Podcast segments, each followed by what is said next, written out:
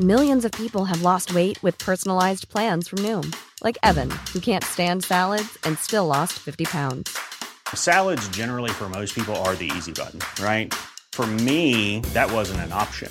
I never really was a salad guy. That's just not who I am. But Noom worked for me. Get your personalized plan today at Noom.com. Real Noom user compensated to provide their story. In four weeks, the typical Noom user can expect to lose one to two pounds per week. Individual results may vary. Inicia. Heraldo Noticias de la tarde con Jesús Martín Mendoza. En Heraldo Radio.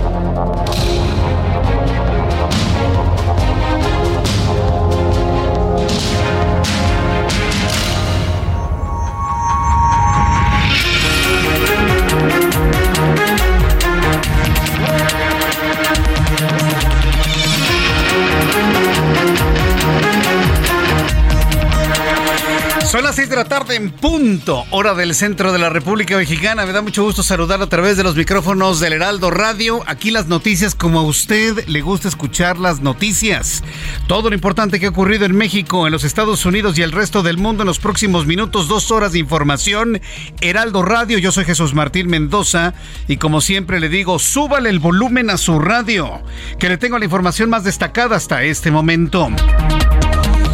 Hay reacciones a esta decisión del presidente de la República de vetar a los dos nuevos consejeros del INAI. Bueno, tras el veto presidencial a dos comisionados del INAI, el senador de la República, Ricardo Monreal, sin duda alguna, Personaje de la noticia en este día reconoció que si para el 31 de marzo no se ha resuelto la designación de los consejeros, existe el riesgo de que el INAI se paralice, porque el INAI perdería el valor jurídico en sus determinaciones. Eso es lo que está advirtiendo Ricardo Monreal, es decir, le quedan dos semanas, 15 días de vida al INAI. ¿Se imagina? Ante lo que estamos y cuál era el objetivo de vetar a los dos consejeros? ¿En qué momento los van a reponer? ¿Quiénes van a ser los nuevos? ¿En qué momento van a hacer el análisis, la elección de los mismos? Bueno, todo esto trataremos de entenderlo en los próximos minutos aquí en el Heraldo Radio. También informo que el presidente de la Asociación de Bancos de México, Daniel Becker, afirmó que el sistema financiero mexicano es sólido, que no se verá afectado por la reciente quiebra de Silicon Valley Bank, al señalar que no hay una exposición directa a los activos que financiaba esta institución. También le informaré una noticia verdaderamente dolorosa como tercera importante del día de hoy, luego de que el fiscal general de Guanajuato, Carlos Amarripa, reveló que había indicios de que algunas de las seis mujeres desaparecidas en Celaya desde el 7 de marzo podrían ya estar muertas. Esta tarde se confirmó la identidad de cinco mujeres asesinadas en Guanajuato. Sus cuerpos fueron encontrados en una fosa clandestina ubicada en Rincón de Centeno. Y también le voy a informar con detalle que un juez federal vinculó a proceso a cuatro presuntos implicados en el caso Segalmex, pero dejó en libertad por falta de elementos a Carlos Antonio Dávila Amerena, quien se desempeñaba como, como director de asuntos jurídicos del organismo. En tanto, esta mañana el presidente mexicano salió en defensa del ex titular de Segalmex, Ignacio Ovalle, al afirmar que se confirmó que es buena gente, pues a la institución llegó un grupo de personas con malas mañas y engañaron a Ovalle. Así lo defendió el presidente mexicano hoy por la mañana. También le informo que vamos a analizar a detalle el veto presidencial a los consejeros del INAI. Vamos a conversar con la senadora del PAN, Xochil Galvez, un poco más tarde. Tendremos la recomendación de los espectáculos para este fin de semana con Nayeli Ramírez, editora de la sección Escena. Recuerde que Escena del Heraldo de México, pues no, se anda con chismes de lavadero de que si se casó, que si se divorció, que si el calzón, que si la herencia, que es de... No. Aquí no hacemos ese tipo de cosas. Vamos a adentrarnos en el mundo serio, fino, que escena del Heraldo de México tiene para usted. Hoy se lo voy a presentar aquí en el Heraldo Radio. Pero también le tengo más noticias que han sido muy importantes el día de hoy en voz de Giovanna Torres. Adelante, Giovanna.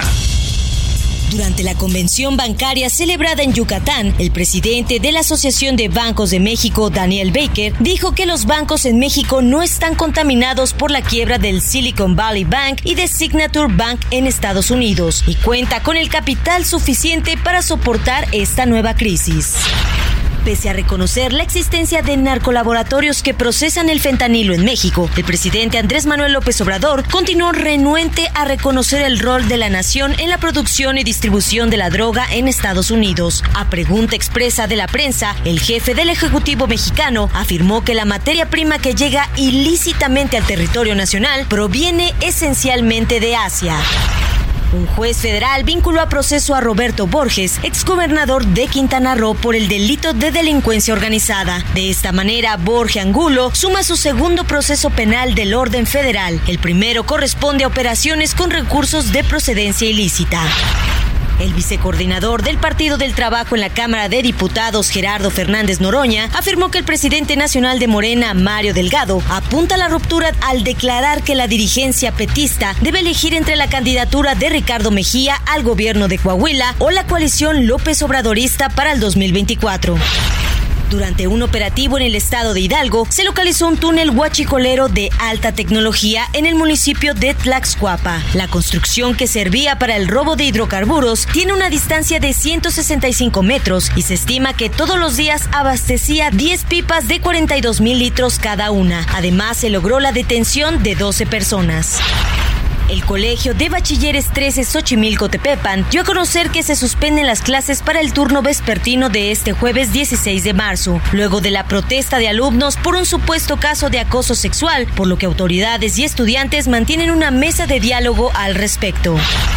Alrededor del mediodía se registró una explosión de un polvorín en un taller de pirotecnia en la colonia Espíritu Santo, en el municipio de Metepec, Estado de México. Hasta el momento, las autoridades de la demarcación confirmaron la muerte de una persona de sexo masculino de 38 años.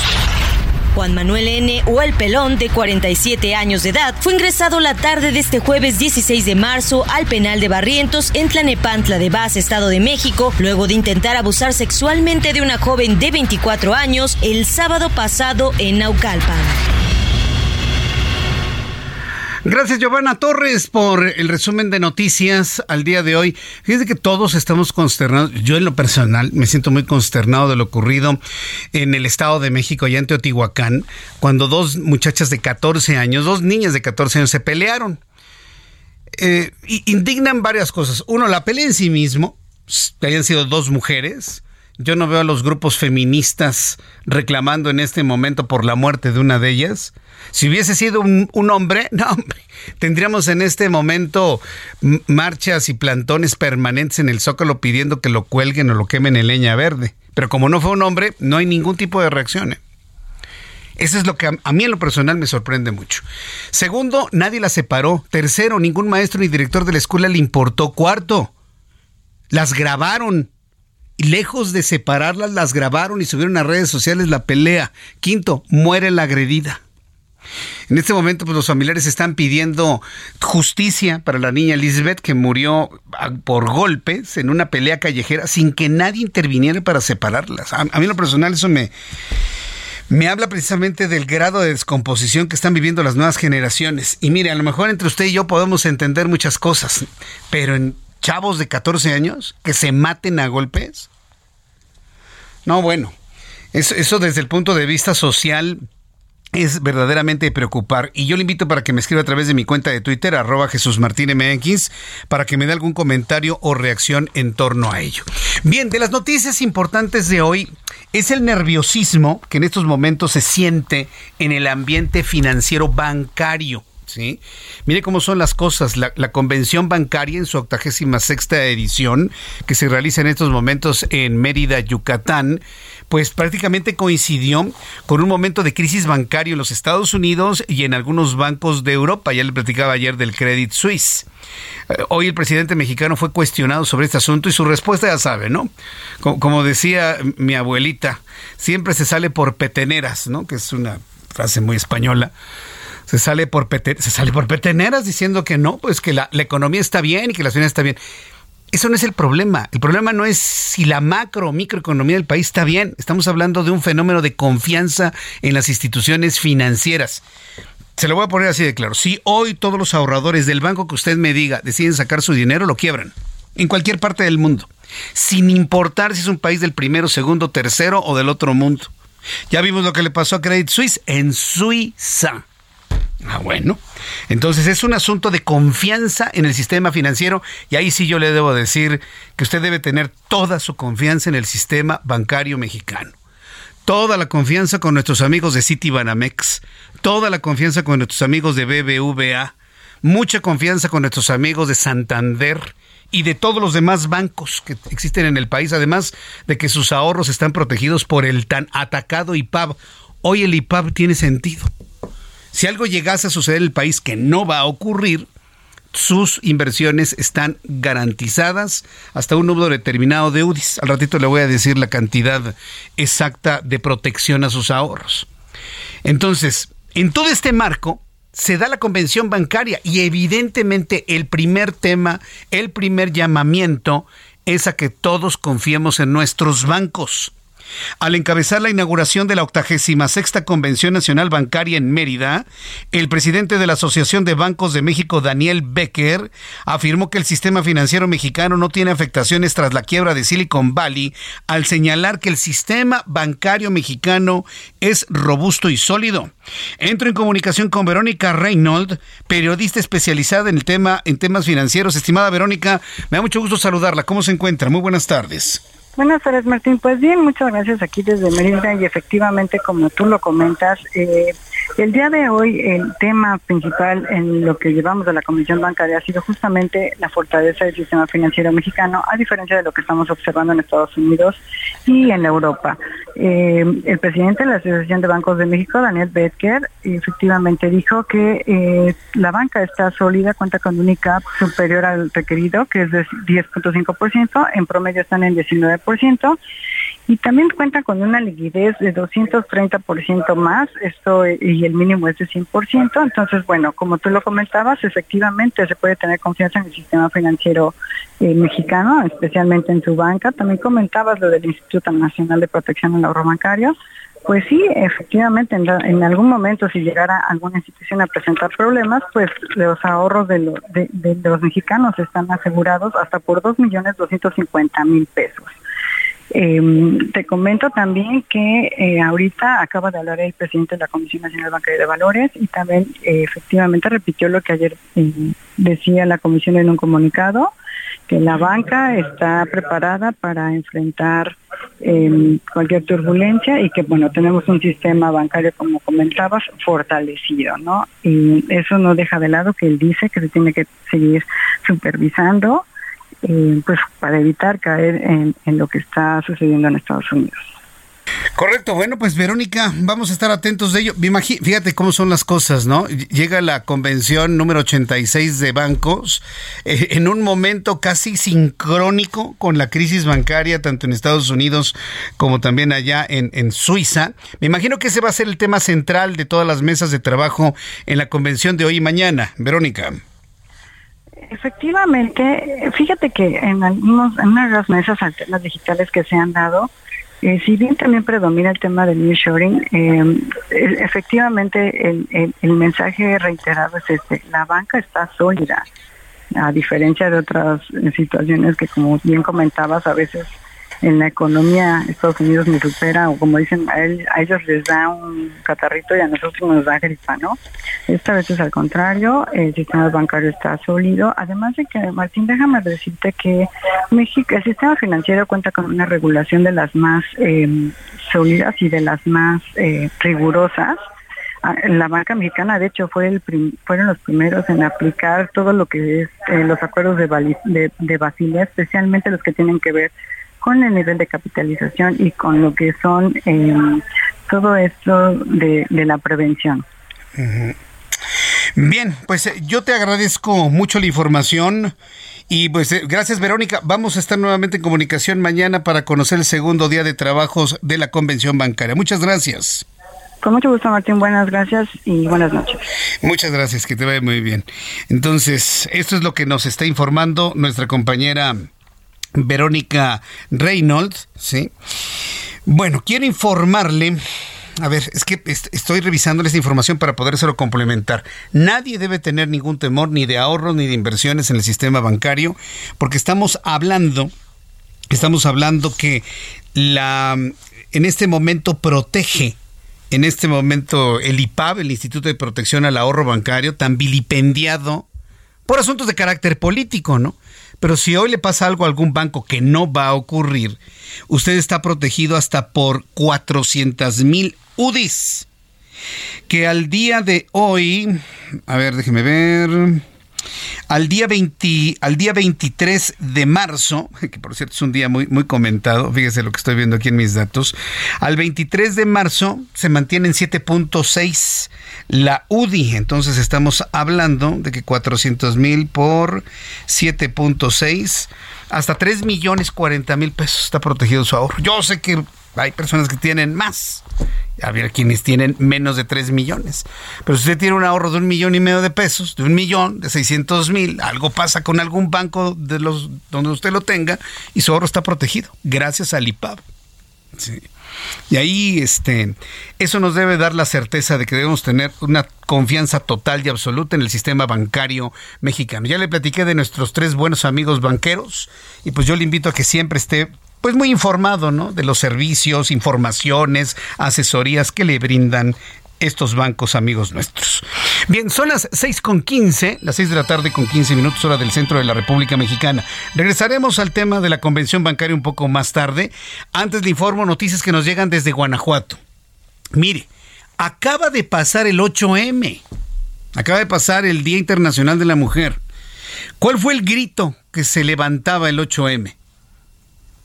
Eliminar la violencia contra las mujeres en todas sus formas y todas sus modalidades. ¿Qué se informó el 9M? Lo mismo prácticamente con la ausencia de las mujeres en todos los ámbitos de la vida cotidiana. Bueno, pues ¿qué cree? Que una semana después encuentran mujeres muertas en Guanajuato, asesinadas, como si se tratara de un mensaje. Autoridades de Guanajuato confirmaron esta tarde que fueron identificadas los restos de cinco de las seis mujeres desaparecidas el 7 de marzo, cuyos cuerpos fueron encontrados en una fosa clandestina en la comunidad de Rincón de Centeno. Entro en contacto con Gabriela Montejano, nuestra corresponsal en Guanajuato, quien nos tiene más detalles de este lamentable hallazgo. Adelante, Gabriela, gusto en saludarte. Hola, ¿qué tal? Muy buenas tardes. Pues sí, al menos cinco de las seis mujeres desaparecidas el pasado 7 de marzo en Celaya han sido identificadas tras ser localizadas sin vida en una fosa clandestina ubicada en Juventino Rosas. La mañana de este jueves, el fiscal general de Guanajuato, Carlos Amarripa Aguirre, anticipó durante una entrevista con varios reporteros el hallazgo de los cuerpos sin vida de algunas de las mujeres desaparecidas. Vamos a escuchar parte de lo que dijo el fiscal Carlos Amarripa. Se ha llevado a cabo una serie de operaciones en la zona La Jabaquío, en donde eh, lamentablemente hemos encontrado eh, indicios de que fueron privadas de, la vida algunas de ellas. Eh, llevamos a cabo también unas operaciones en la en La Jabaquío, en la que tenemos más de una docena de detenidos y diversos aseguramientos.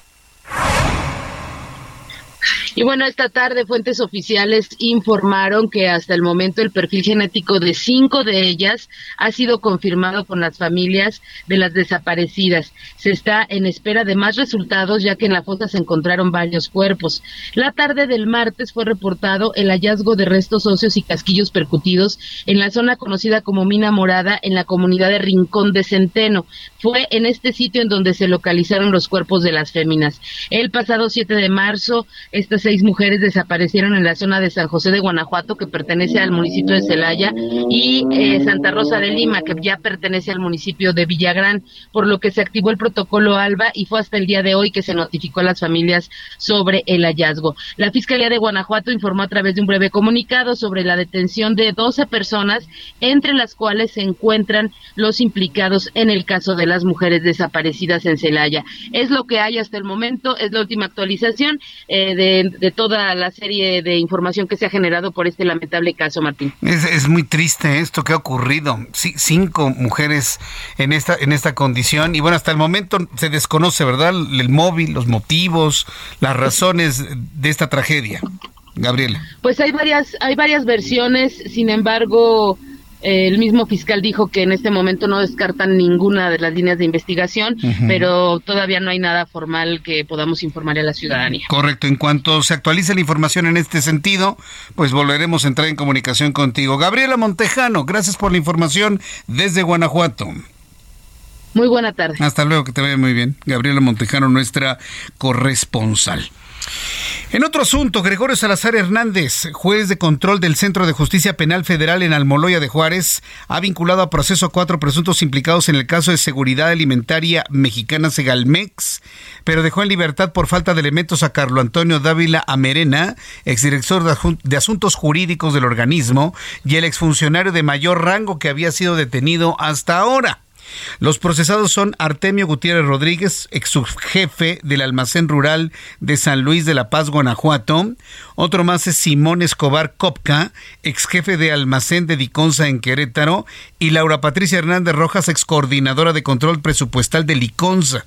Además, se ha vinculado a proceso a Jorge Saúl Romero Valencia, accionista de Carrejín, la empresa que supuestamente simuló la venta de 4.700 toneladas de azúcar en un contrato de 7.840 toneladas, por el cual cobró poco más de 142 millones de pesos. En tanto, esta mañana el presidente Andrés Manuel López Obrador salió en defensa del ex titular de Segalmex, Ignacio Valle, de quien afirmó que es buena gente, así lo dijo, pero se confió Señaló que a la institución llegó un grupo de personas puro priista, con malas mañas, acostumbrado a robar, a hacer negocios, engañando Valle. Ay, pues pobrecito, ¿no? Que no se dio cuenta, lo engañaron. Ay, ay, ay. Bueno, son las 6 de la tarde con 21 minutos hora del centro de, la República Mexicana. Quiero agradecer mucho sus comentarios a través de mi cuenta de Twitter, arroba Jesús Martín MX, arroba Jesús. Me están preguntando a través de mi cuenta de Twitter que qué opino del tema de las rejas de Chapultepec. Uy, hoy, hoy en el, el Televisión le presenté precisamente las imágenes de cómo pintaron de rojo morena del color del partido Morena, las rejas de Chapultepec. Pero yo recuerdo que hasta hay una canción muy vieja, pero así, pero verdaderamente ¿Quién la canta? Tintán, ¿verdad? Ah, es Chava Flores. Las rejas de Chapultepec. Mire, son canciones de, abuelitos de nuestros abuelos que nos la cantaban. Yo recuerdo que me la cantaba mi mamá cuando estábamos, cuando yo era un niño muy pequeño. Me, la, me cantaba la canción y desde que me la cantaba mi mamá me acordaba y desde entonces sé que las rejas de Chapultepec, que la cantaba Viruti Capulina, eran de color verde. Las rejas de Chapultepec, las rejas de Chapultepec, son buenas, son buenas, no más para usted. Están pintadas de rojo, no, no. Están pintadas de azul, no, no están pintadas de verde las rejas de Chapultepec. Ah, ¿qué tal? ¿Las rejas de Chapultepec están pintadas de rojo? No. ¿Y qué tuvieron que hacer? Pues pintarlas de verde. Ya las habían pintado de rojo. ¿Sabe con qué nos salieron? Nos dijeron, no, lo que pasa es que es el primer. Yo no conocía que había primer rojo. Que yo sepa, no hay primer rojo. Que me desmientan los pintores. Si hay primer rojo, ¿Cómo? Hay gris, hay azulito, hay de color este como hueso, hay un color medio cafecito. Eh, yo conozco el gris y el azul. ¿Hay primer rojo? Ya me corrigieron aquí mis compañeros pintores. Sí, porque también este Ángel Arellano le entra a la pintura, pero en serio, no en sus ratos libres. Primer rojo. Oye, pero ese no era color de primer, ¿estás de acuerdo? Ese era color del logotipo de el Movimiento de Regeneración Nacional que andan pintando de rojo toda la ciudad hasta las alcaldías que no votaron por ellos. ¿Sí te has dado cuenta de eso? Bueno, pues las rejas Chapultepec que dice Viruta y Capulina son las rejas de Chapultepec son buenas, son buenas, no más para usted. Están pintadas de rojo. No, no. Están pintadas de azul. No, no están pintadas de verde las rejas de Chapultepec. Pero fíjense nada más, además lo profético, ¿no? De, de, Viruta y Capulina. De rojo, de morena, no. De azul, del pan, tampoco, ¿no? Son de color verde. Bueno, asunto arreglado, porque hoy precisamente estábamos mostrando imágenes ya del momento en el que estaban corrigiendo el color de las rejas de Chapultepec. Son las 6 de la tarde con 24 minutos. Escríbame a través de mi cuenta de Twitter, arroba Jesús MX, arroba Jesús Martín MX. También le invito para que vea nuestro programa de noticias en televisión a través de arroba Jesús Martín MX. Y bueno, pues le tendré más información en los próximos minutos. Por cierto, regresando de los anuncios, regresando de los anuncios, hablaremos de todo lo que ha sucedido en el INAI, los efectos que ha tenido el veto del presidente de la República, la advertencia que ha hecho Ricardo Monreal si no se tienen a los dos consejeros a más tardar el 31 de marzo. ¿Qué es lo que podría ocurrir con este instituto autónomo? Escríbame a través de Twitter, arroba Jesús Martín MX y a través de nuestro número de WhatsApp 55 39 99 4020. Escucha las noticias de la tarde con Jesús Martín Mendoza. Regresamos.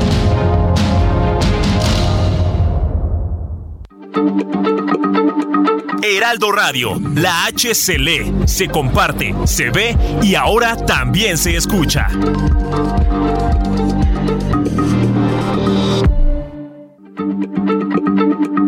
Heraldo Radio, la H se lee, se comparte, se ve y ahora también se escucha.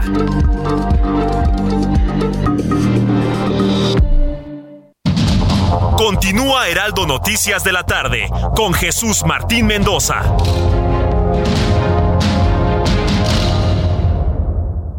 CAT promedio de 30.3% sin IVA, vigencia del 1 al 31 de marzo. Que el esfuerzo sea tu guía para seguir avanzando con RAM 4000, el camión que carga con más pasajeros al ser el único doble cabina. RAM 4000, capaz de llevar a una cuadrilla de trabajadores. Estrénalo con tasa desde 9.75%.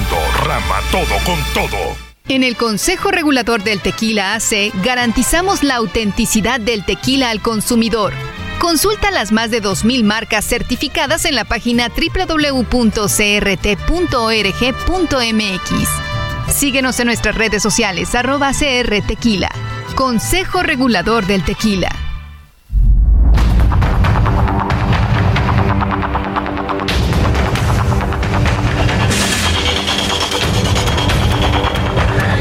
Las 6 de la tarde con 31, 6 de la tarde con 31 minutos hora del centro de la República Mexicana. En mi cuenta de Twitter, arroba Jesús Martín MX, yo le invito para que visite mi cuenta de Twitter, arroba Jesús Martín MX, he compartido el más reciente tweet que lo tiene como fijado el senador Ricardo Monreal, en donde eh, presenta eh, los perfiles que hoy tuvimos en el Heraldo Televisión. Hoy en el Heraldo Televisión le presenté el perfil, un, resumen de lo más destacado de esta entrevista que le realizamos en el Heraldo a Ricardo Monreal. Entonces yo le invito para que lo vea. Está en mi cuenta de Twitter, ahí viene toda la presentación que este servidor le hizo a este trabajo periodístico, a esta entrevista. Y bueno, en unos cuatro minutos usted puede conocer mucho de la vida, del pensamiento de un hombre como Ricardo Monreal. Como lo, lo, califiqué en ese momento, el fiel de la balanza, el hombre que le da equilibrio al presidente de la República. Y vale la pena que usted vea el trabajo que estamos haciendo aquí en el Heraldo con los perfiles en el Heraldo Televisión y que bueno, pues ahora a través de la cuenta de Twitter de Ricardo Monreal, senador de la República, lo puede ver en este momento a través de mi cuenta arroba Jesús Martín MX, arroba Jesús Martín MX. Son las 6 de la tarde, 32 minutos, hora del centro de la República Mexicana. Bien, vamos al, al, al tema del INAI Fíjese que hablando precisamente de Ricardo Monreal, él precisamente levantó hoy la voz de alerta, de preocupación de lo que podría ocurrir si no se eligen a dos consejeros del INAI a más tardar el 31 de marzo. Pero vamos por partes. Hoy el, Pleno del Instituto Nacional de Transparencia, Acceso a la Información y Protección de Datos Personales acordó presentar una controversia constitucional ante la Suprema Corte de Justicia de la Nación por la falta de nombramiento de dos comisionados, luego de que ayer el presidente mexicano vetó la designación del Senado de Ana Yadira Alarcón Márquez y de Rafael Luna Alviso como integrantes de este órgano autónomo.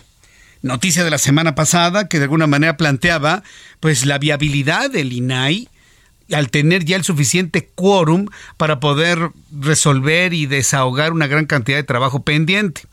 Durante la sesión extraordinaria, la comisionada presidenta del INAI, Blanca Lila Ibarra, advirtió que el órgano autónomo corre el riesgo de no contar con el quórum legal suficiente para sesionar, ya que el próximo 31 de marzo el comisionado Francisco Javier Acuña Llamas culminará su gestión, por lo que confió en que la Suprema Corte de Justicia de la Nación hará efectiva su función jurisdiccional para preservar el sistema de pesos y contrapesos del Estado mexicano. Es decir, la controversia que se está presentando ante la Suprema Corte de Justicia de la Nación busca mantener el nombramiento de Ana Alarcón Márquez y de Rafael Luna Alviso y de esta manera darle viabilidad en cuanto a quórum al Instituto Nacional de Transparencia, Acceso a la Información y Protección de Datos Personales. Como ya lo adelantaba el senador de Morena, Ricardo Monreal, respondió al presidente López Obrador que el acuerdo que se tomó en la selección de comisionados del INAI no solamente se dio con el PAN, se dio con todo el bloque de contención formado, conformado por PRI, PAN, PRD, Movimiento Ciudadano, Grupo Plural, y dijo que acordó con todos porque no hay otra forma, pues Morena no tiene mayoría en el Senado, le recordó Ricardo Monreal al presidente de la República. En unos instantes voy a conversar con nuestro compañero Misael Zavala, reportero del Heraldo Media Group, quien estuvo atento precisamente de estas declaraciones de, de Ricardo Monreal en ese sentido. ¿Cuál es el problema? Que si para el 31 de marzo se va un comisionado más, no se restituyen a los dos ya elegidos, bueno, pues entonces se, se, se podría generar una, una, una discrepancia muy importante en cuanto al trabajo que está realizando el INAI. Misael Zavala, gusto en saludarte. Danos más datos de lo que dijo Ricardo Monreal el día de hoy. Adelante, Misael, estás al aire. No, creo que es otra línea. A ver si tienes la, la correcta al aire para poder platicar con mi compañero Misael y tener pues, ya redonda toda esta información y la justificación del acuerdo con la oposición para nombrar a los comisionados del INAI. Y es que aquí son dos cosas, o no le gustan al presidente de la República por no ser personas que atiendan a pie juntillas sin moverle ni una coma ni un punto a sus decisiones, o simple y sencillamente lo que busca es no darle viabilidad más allá del 31 de marzo. Misael Zavala, ahora sí te escuchamos. Muy buenas tardes. Jesús Martín, muy buenas tardes. Efectivamente, pues hoy el líder de Morena en el Senado, Ricardo Monreal, respondió al presidente Andrés Manuel López Obrador que el acuerdo que se tomó en la eh, selección de comisionados del INAI no solamente se dio con el PAN, sino con todo el bloque de contención conformado por el PRI, el PRD, Movimiento Ciudadano y también el Grupo Plural. Y es que eh, justificó eh, Ricardo Monreal que Morena no tiene mayoría en el Senado de la República para aprobar nombramientos, por lo que lo obliga a acordar pues temas de estos con la oposición. Pero ¿qué te parece si escuchamos cómo lo dijo Ricardo Monreal? Si no logramos el 31 de marzo un acuerdo, el INAI y sus resoluciones no tendrán jurídicamente soporte, o sea, no tendrán validez jurídica porque cada vez cada acción y cada resolución requieren de cinco, cuando menos, del quórum legal. Actuemos con responsabilidad, hagamos el esfuerzo del acuerdo y del consenso. Es un llamado a la responsabilidad de todos y de todas, porque estamos en un riesgo de paralizar una institución. Jesús Martín, ¿cuál es la ruta que seguirá ahora el Senado de la República en este tema? Pues el próximo miércoles le darán una lectura a la objeción del presidente Andrés Manuel López Obrador de los dos nombramientos de los comisionados y pasará este tema a la Junta de Coordinación Política. De acuerdo con el proceso, también la Jucopo tendrá dos opciones, emitir una nueva convocatoria con otros perfiles y una segunda opción es que de los 47 perfiles ya analizados se elijan a dos propuestas para presentarlas ante el Pleno del Senado de la República. El Pleno también votará y elegirá con el voto de tres quintas partes, es decir, 77 senadores eh, se necesitan para avalar ya este nuevo acuerdo para eh, pues nombrar a los comisionados. Sin embargo, en caso de que el presidente López Obrador pueda objetar una nueva selección porque lo puede hacer, el Senado entrará a una nueva etapa en la que elegirá a los dos comisionados en una tercera ronda y esos perfiles ahora sí ya no podrán ser vetados por el Ejecutivo Federal. Esta es la ruta que seguirá la próxima semana el Senado de la República para estos nombramientos pero para Ricardo Monreal esta situación se complica cada vez más para llegar a acuerdos con la oposición. Gracias por esta información, Misael. Gracias, muy buena tarde. Gracias, muy buenas tardes. Preocupado eh, el senador Ricardo Monreal. Y mire cómo le, respondió al presidente, ¿eh? por eso le hablaba de los equilibrios, de los contrapesos, pero sobre todo también de, este equilibrio en la balanza que ha significado Ricardo Monreal. ¿Qué fue lo que dijo el presidente? Pues le pegó inclusive a su propio partido. El presidente de este país justificó su veto al nombramiento de Nayadir Alarcón Márquez y Rafael Luna Alviso, los dos nuevos comisionados del INAI, al asegurar que hubo un acuerdo entre Morena y el PAN para las candidaturas, lo que calificó como enjuagues ya le empieza a pegar a su partido o a Ricardo Monreal nada más. Según el presidente hubo un acuerdo entre ambos partidos, aunque dijo no saber quién lo llevó a cabo, por lo que hizo valer su derecho constitucional al veto, al afirmar que en el caso de Rafael Luna Alviso se trató de uno de los participantes que obtuvo las peores calificaciones. Esto dijo el presidente se vetó, es un derecho constitucional que tengo, porque al parecer no se actuó bien. Hubo un acuerdo, no sé quién lo llevó a cabo, pero todo indica de que se repartieron a los dos candidatos, uno para Morena y otro para el PAN. Y eso no debe de permitirse. Además, este, en un caso, el que obtuvo el último lugar, casi el último lugar en la calificación, salió, es decir, en la prueba. Y en el otro caso, una gente vinculada al PAN, militante casi del PAN. Qué barbaridad. Pues esto fue lo que dijo el presidente de la República. Y lo que ha planteado el senador Ricardo Monreal es el peligro de inoperatividad del Instituto Nacional de Acceso a Información eh, eh, protección de datos personales. Tengo en la línea telefónica a la senadora Xochil Gálvez, senadora por el Partido Acción Nacional. Xochil Gálvez, bienvenida al Heraldo Radio. ¿Cómo estamos? Xochil. Martín, qué gusto saludarte a ti y a todo el auditorio esta tarde. Yo no sabía que había enjuagues entre el PAN y Morena, dice el presidente de la República en este tema de los comisionados del INAI, Xochitl. A ver, primero quiero decirle al presidente que no se azote, porque él nos mandó unos verdaderos eh, personajes que no tenían idea en la CRE. ¿Te acuerdas del CEL? ¿Te acuerdas que no supo que era el SENACE? ¿Te acuerdas que yo inclusive le saqué orejas de burro? Bueno, la verdad es que los batíamos en dos ocasiones por falta de capacidad técnica y el presidente los nombró en la CRE. ¿Eh? O sea, eso pasó hace tres años en el Senado. Y luego en el INE hoy tenemos a personajes que son militantes de Morena que están ahí compitiendo. Entonces a mí, a ver, tiene razón en una cosa. Nunca debimos haber nombrado a Rafael Luna. Por una razón. Porque había gente súper valiosa, súper capaz y súper independiente. Y creo que el haberse aferrado a poner a este personaje y nosotros la oposición haberlo votado, bueno, yo no lo voté, yo lo voté en contra y yo posicioné y me opuse a ese nombramiento porque a mí me tocó evaluar y me tocó ponerle cinco ceros a Luna. Y entonces, este, pues, ¿cómo iba a Como en la escuela. Como en la escuela. Y lo dije en la tribuna. Dije, mire, ya que ponga yo cinco ceros, es que de plano, pues no soy tan mala onda. O sea, no es que la gente me caiga gorda. Y él dijo que le tenía mala leche. No, la verdad es que él puede ser doctor en Derecho, pero no tiene experiencia. ¿Qué tenemos que hacer el martes? ponernos de acuerdo. Hay gente capaz, hay gente brillante, hay gente imparcial y creo que podríamos construir que ojalá otra vez no sea una cúpula de cinco senadores. Porque luego, pues, nosotros abajo no estamos de acuerdo. Entonces, necesitamos conciliar y hay los cuadros. El mismo martes, con voluntad, lo podríamos sacar, una un, un par de de candidatos a hacer y votarlos impecables, porque los hay. hay. Hay un concepto aquí que nos has planteado, Xochil Galvez, que es la, la, la, la capacitación, la capacidad de hacer el trabajo correctamente, pero siento que hay un elemento adicional que los ata de manos y es la cuota de género. están en el asunto de que tiene que ser un hombre y una mujer, una mujer y un hombre, pero ¿qué tal si son dos mujeres las más adecuadas? ¿O qué tal si son dos hombres los más adecuados? de los cinco mujeres, Ajá podemos sacar una, la que quieran, y es buena, de los finalistas. La verdad es que Yadira pagó los platos rotos, porque Yadira sí había sido de las cinco mejor calificadas. ¿Sí? Entonces, hay cinco mujeres bien calificadas y hay cinco hombres bien calificados, con muy altos puntajes.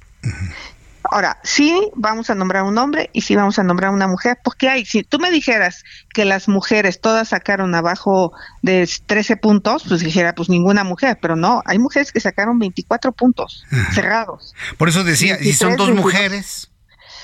Pero también hay hombres que sacaron 24 puntos.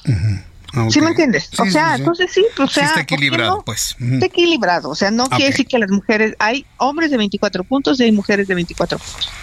Entonces, yo lo que creo es pongámonos a trabajar el martes sin cuates ni cuotas. Digamos, a ver, puede ser que la número uno no alcance el consenso, bueno, ¿quién sí lo alcanza? Este, yo creo que lo podemos alcanzar el consenso, pero se requiere voluntad, que los de Morena tampoco un grupito diga fulano o no. No, a ver, señores, hay gente que de verdad está en la transparencia, que no tiene filias, que no tiene fobias, que no ha militado en el PAN, que no ha militado en Morena, que no ha militado en ningún partido y que ha dedicado toda su vida a la transparencia. Hay mujeres comisionadas del InfoDF, del Nuevo León, del de Guanajuato, del de Puebla, que pueden ser extraordinarias candidatas a ser comisionadas. Entonces, vamos a ponernos a trabajar el martes, yo el miércoles yo le pido a los senadores y senadoras de todos los partidos que pongamos por delante el interés de una institución como es la transparencia y es el INAI. Ahora, hay otro asunto que ha sucedido. El, INAI y su titular presentará una controversia constitucional ante la Suprema Corte de Justicia de la Nación y entiendo que en esta controversia lo que se busca es que prevalezca el primer nombramiento. ¿Qué va a convenir aquí? ¿Ir a un, a un nuevo procedimiento y una nueva elección o esperar a que la Suprema Corte de Justicia de la Nación eh, eh, promueva a favor esta acción constitucional? Nombremos el miércoles a una persona y ya queda sin materia la controversia. Ah, ok. va a ser más rápido llegar al martes y hacer un nuevo nombramiento que esperar la resolución de la Suprema Corte. Es voluntad política. Hay gente brillante y capaz. Yo los entrevisté a todas y a todos. No me separé tres días de mi silla. Solo tomamos una hora para comer. Estuvo el senador Espino, estuvo el senador Juan Cepeda, estuvo tu servidora, que fuimos los únicos tres senadores que nos aventamos y la senadora del PES que nos aventamos todas las comparecencias. Todas. Bueno. Entonces, yo sí te puedo decir que hay talento, que hay capacidad y que no tendríamos por qué haber llegado a este punto y que el presidente no exagere porque él nombró en la CRE auténticos personajes que no pasaban la prueba de la Sí, sí, lo, recuerdo, recuerdo aquellas preguntas. Eh, Xochitl entonces hay talento, hay material y hay tiempo, ¿verdad? Porque bueno, el senador Monreal hablaba del, de lo peligroso de que nos alcanzara el 31 de marzo. A ver, senador Monreal, luego es un poco dramático el senador Monreal, de verdad. no, bueno. Ha sido buen actor de teatro el senador Monreal. y le tengo buen aprecio al senador Monreal. Sí, sí, sí, Vamos a ponernos de acuerdo vamos a ponernos de acuerdo, senador Monreal, vamos a ponernos senadoras y senadores todos de acuerdo, vamos a quitar nuestros intereses personales. Yo en lo personal, de los cinco que quedan, la mujer que quieran, yo estoy de acuerdo. De los cinco hombres que quieran, yo estoy de acuerdo. Bueno, pues entonces esto ya nos da más tranquilidad, esos chilgales, porque pensábamos que ya se nos acercaba el tiempo, ¿no? Que nos iba a ganar el tiempo, que nos íbamos a quedar sin INAI. Yo no entiendo, bueno, millones de mexicanos no entenderíamos a México sin el INAI, Xochitl Bueno, los mexicanos nos pagan para que nos pongamos a trabajar. Por cierto, yo estuve en el Senado todo el santo día y mañana estaré en el Senado. Entonces vamos a ponernos a trabajar el martes, a construir esos acuerdos y quitémonos eh, filias y fobias todos y saquémoslo ya, ¿sale? Bueno, perfecto, pues ya, ya bajo esta explicación, Xochitl Gálvez, la próxima semana vamos a tener todos mucha chamba y lo vamos a informar aquí en el Heraldo Radio. Muchísimas gracias, Xochitl. Un abrazo, hasta luego. Fuerte abrazo, hasta luego. Es Gálvez, senadora del Partido de Acción Nacional. Bueno, pues ahí están. Talento, suficientes personas para eh, que con los puntajes va a ser equilibrado, va a ser un hombre y una mujer con mejor talento y ella considera que es mejor ir a una nueva elección de dos consejeros para el INAI y dejar sin efecto la controversia constitucional que Blanca Lilia Cepeda, la actual titular del del INAI, pues ha anunciado que iba a promover, Blanca Lili Ibarra, perdóneme, Blanca Lili Ibarra eh, anunció que va a promover para que pues prevalezca la decisión antes tomada. Xochitl Gálvez es de la idea de hacer una nueva elección, sobre todo con las consideraciones eh, ya expuestas sobre uno de los dos elegidos y vetados por el presidente de la República, de manera concreta Rafael Luna Alviso. Son las 6 con 48, a 6 de la tarde con 48 minutos, hora del centro de la República Mexicana. Gracias por sus comentarios. Eh, también voy a informarle, vamos a entrar al tema del fentanilo. Eh, que por cierto, yo le invito para que mañana a través del Heraldo Web, Sí, una de las páginas, la página de internet más consultada de noticias en toda la República Mexicana. Estamos en primer lugar, así nos lo ha informado Comscore. Bueno, pues mañana en la web del Heraldo de México le invito para que lea mi columna Ojos que sí ven. Medicinal, el, el tema es medicinal o no medicinal, todo lo que tiene que ver con el fentanilo y sobre todo su verdadero origen y sus precursores. A propósito de que el presidente de la República, Andrés Manuel López Obrador, aseguró que para poder controlar la proliferación de la prevalencia del fentanilo, pues va a prohibir el fentanilo y pedirle a los científicos que busquen opciones similares para los efectos médicos. Le adelanto que no hay, ¿eh? Le adelanto que no hay. Mañana precisamente le voy a presentar un reportaje en tele y en radio sobre este asunto. No existe algo similar al fentanilo. El fentanilo es lo mejor que hoy se tiene para el control del dolor y para tratamientos paliativos y los especialistas en cáncer lo saben. Sí, y sobre todo con un boom muy importante en el año 2015 y 2017, pero pues ya saben, ¿no? Los, grupos que se dedican a este tipo de actividades vieron en esto una alta adicción, por lo tanto, una alta demanda eh, con precios muy generosos y de esta manera se dio el fenómeno de la venta ilegal de fentanilo, pero no obtenido desde lo médico, entiéndame eso, no obtenido desde lo médico, sino con precursores provenientes de China, de Hong Kong, de Singapur, hasta de la India, según la DEA según la DEA, según datos de la DEA que le digo, le comparto el día de mañana. El presidente de la República, Andrés Manuel López Obrador, busca engañar a los mexicanos sobre la grave situación de seguridad que vive México al afirmar erróneamente que no existe fabricación de fentanilo en México, aseguró el influyente senador de los Estados Unidos, Bob Menéndez. En una entrevista con la cadena MSNBC, el también presidente del Comité de Relaciones Exteriores de la Cámara Alta de los Estados Unidos insistió que la política de abrazos no balazos, instrumentada por López Obrador en contra de los carteles del narcotráfico desde 2018, no ha rendido frutos suficientes.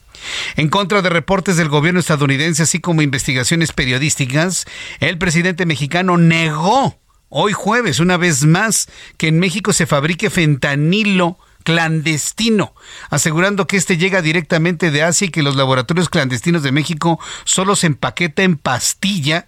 Esto fue lo que dijo López Obrador esta mañana sobre el fentanilo.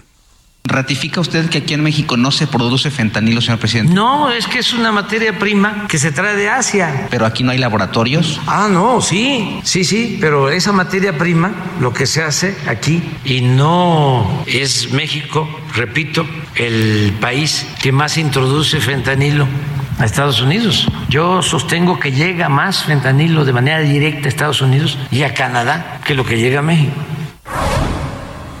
Eso es lo que dijo el presidente. Yo, si usted lo escuchó con todo detalle, yo, creo que tiene ahí, o sea, sí, sí sabe cómo está la situación, pero le cuesta trabajo transmitirla. Sí, presidente, lo que llega de Asia no es el fentanilo, son los químicos precursores del fentanilo. La materia prima, la materia prima para fabricar esta sustancia llega desde Asia.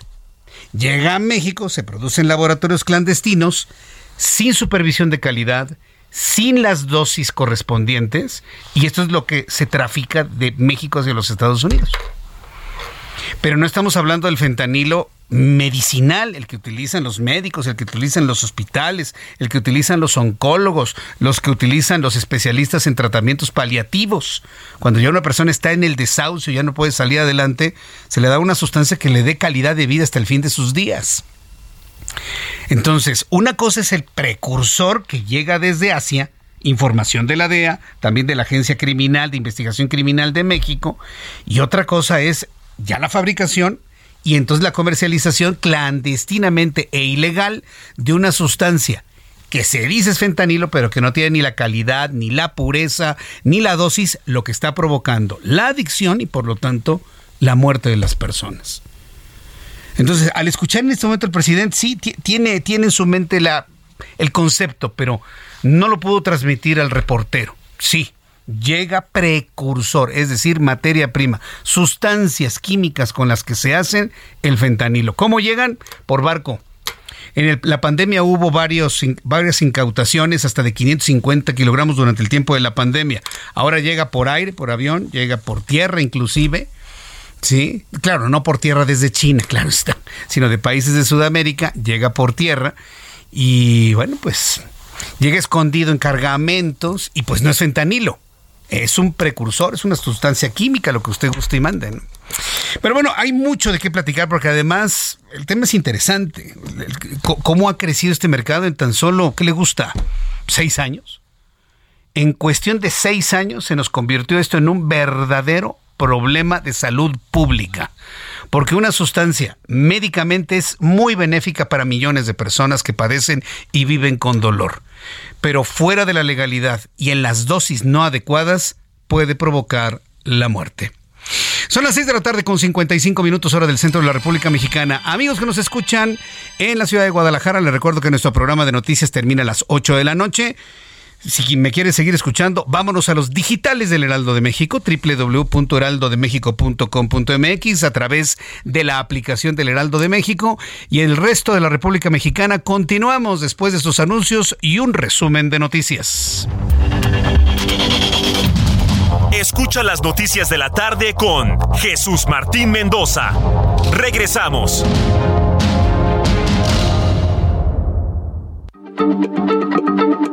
Heraldo Radio, la H se lee, se comparte, se ve y ahora también se escucha.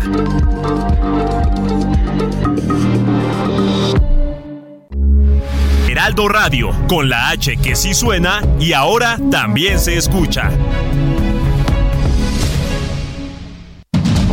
Continúa Heraldo Noticias de la tarde con Jesús Martín Mendoza.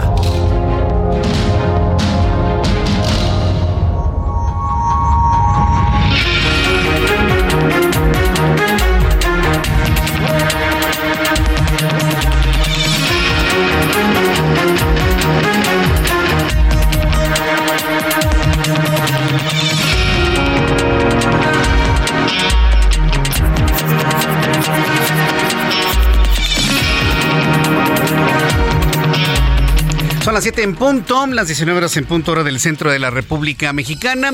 Escucha usted el Heraldo Radio. Yo soy Jesús Martín Mendoza con toda la información importante del día de hoy. Gracias a nuestros amigos que nos están escuchando ya a partir de este momento en la República Mexicana, en los Estados Unidos.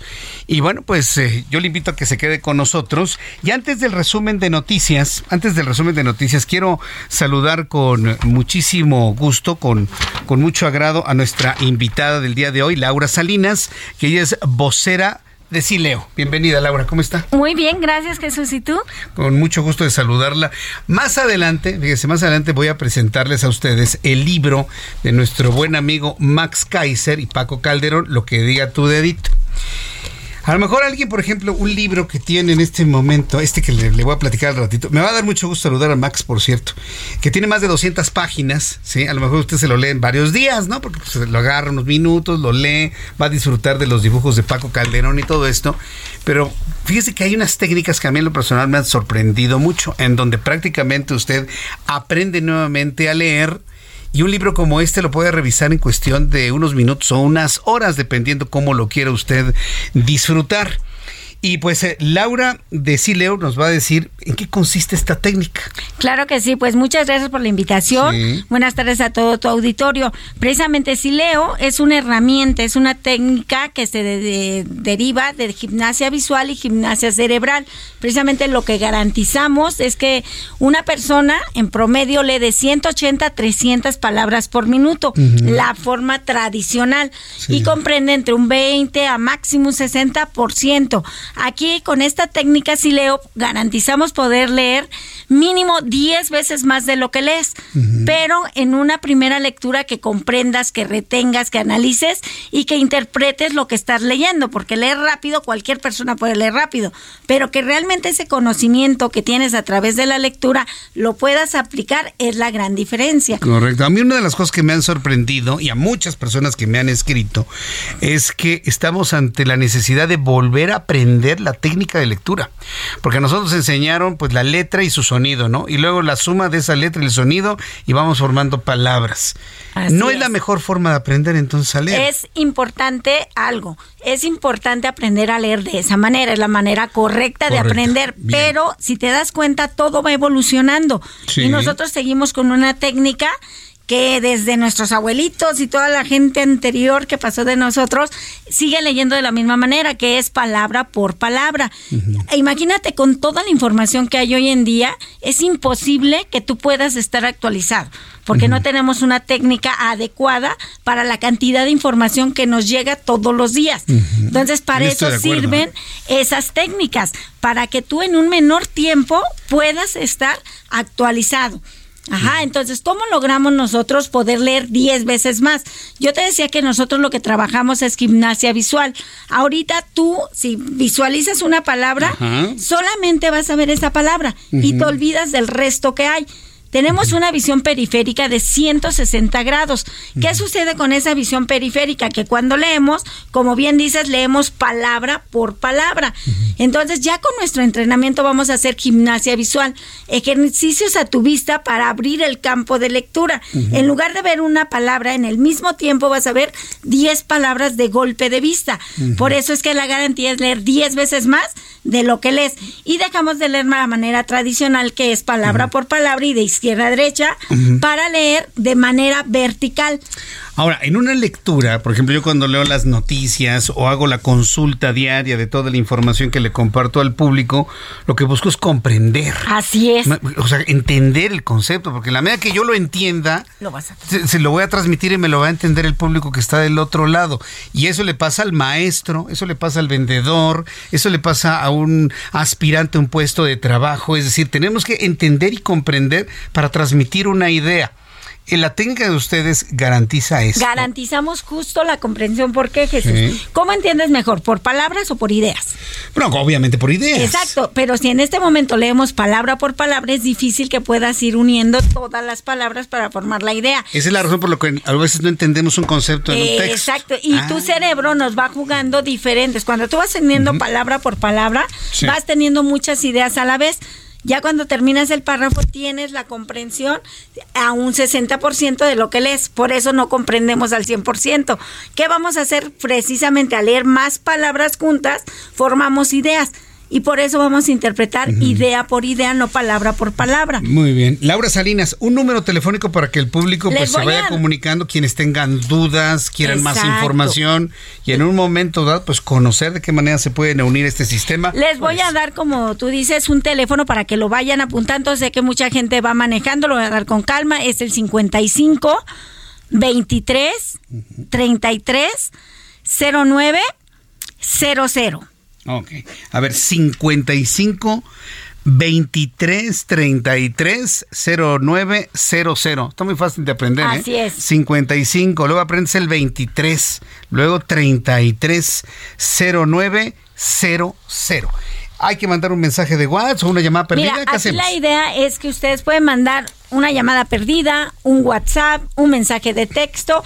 Ya hay ejecutivos esperando sus llamadas, porque la idea de este programa es muy fácil de llevar, requiere dedicación como todo en la vida, y disciplina solamente les van a dedicar una hora por semana, Jesús. Porque vamos a trabajar gimnasia visual y gimnasia cerebral. Y si quiero dedicarle más, aprendo más rápido, ¿qué eh, no tanto así, porque vamos, acuérdate, a trabajar músculos, tanto ah, oculares y vamos a estimular la parte mental a través de ejercicios de gimnasia cerebral.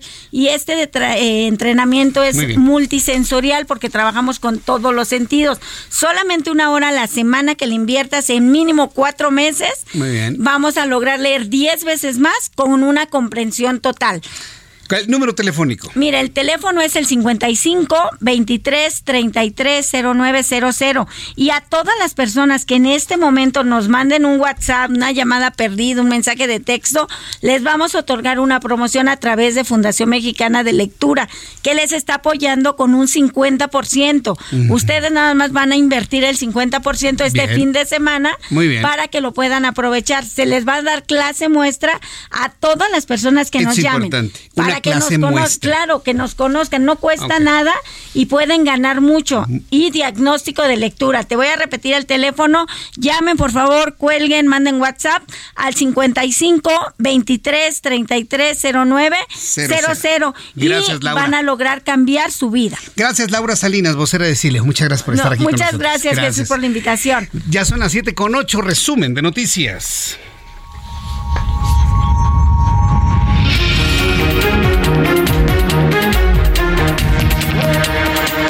Le presento un resumen con las noticias más importantes a esta hora de la tarde. Escucha usted el Heraldo Radio. Yo soy Jesús Martín Mendoza con la información hasta este momento. En primer lugar, en entrevista con el Heraldo Radio, la senadora por el PAN, Xochil Gálvez, afirmó que el presidente envió personajes sin capacidad técnica a contender por las consejerías del INAI, como Rafael Unalviso, cuyo nombramiento votó en contra, dejando fuera elementos valiosos e independientes y confió en que la próxima semana se empieza a trabajar para elegir a los mejores perfiles, una mujer y un hombre sin cuates ni cuotas, dijo Xochitl Galvez en el Heraldo de México.